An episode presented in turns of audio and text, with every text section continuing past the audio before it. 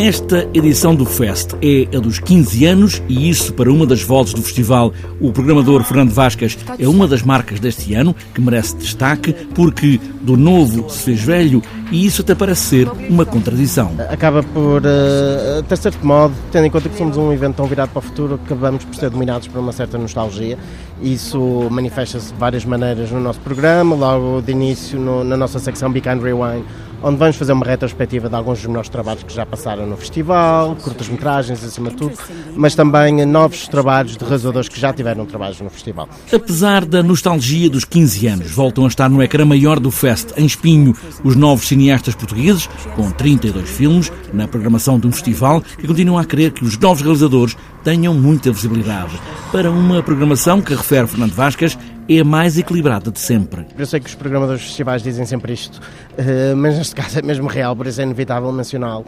Eh, no caso das longas metragens, por exemplo, temos aqui 10 dos trabalhos mais badalados do momento, inclusive dois vencedores do Festival de Berlim, um vencedor do Festival de Roterdão, enfim, filmes que estão eh, neste momento a, a, rapidamente a tornarem-se nos grandes títulos do ano. No caso das curtas-metragens, uh, voltamos a, a, ter uma competição internacional nas áreas de ficção, documentário, cinema experimental e animação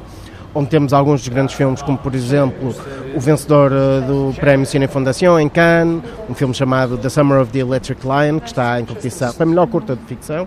Uh, destacava ainda o Grande Prémio Nacional, onde vamos ter duas sessões repletas de, de trabalhos de novos criadores, eh, alguns deles já um pouco conhecidos, como é o caso do Bernardo Lopes ou Rubens Vivas, mas também alguns nomes eh, recém-lançados, como é o caso da Matilde Calado. O Fest, este ano em Espinho, vai ter a Dinamarca como país em destaque. Sei que não é exatamente uma, uma opção eh, fora do, do baralho habitual, porque a Dinamarca sempre foi um, um país desempenhou um papel fundamental na história do cinema, mas mais uma vez estão a dar sinais de ter uma geração particularmente interessante e vamos não só exibir alguns clássicos contemporâneos, como o caso da Caça do Thomas Vinterberg, mas vamos também exibir obras de novos criadores, como é o caso do Alexander Smago, que é também ele um regresso ao evento ele já esteve presente com a sua primeira longa-metragem, Needle Boy, e regressa agora com uma nova curta-metragem, The Sound of Unexpected Death. Oito dias de novo cinema e novos realizadores, um festival que junta também as oficinas e os debates, e este ano essa retrospectiva de 15 anos de novo cinema, com alguns dos realizadores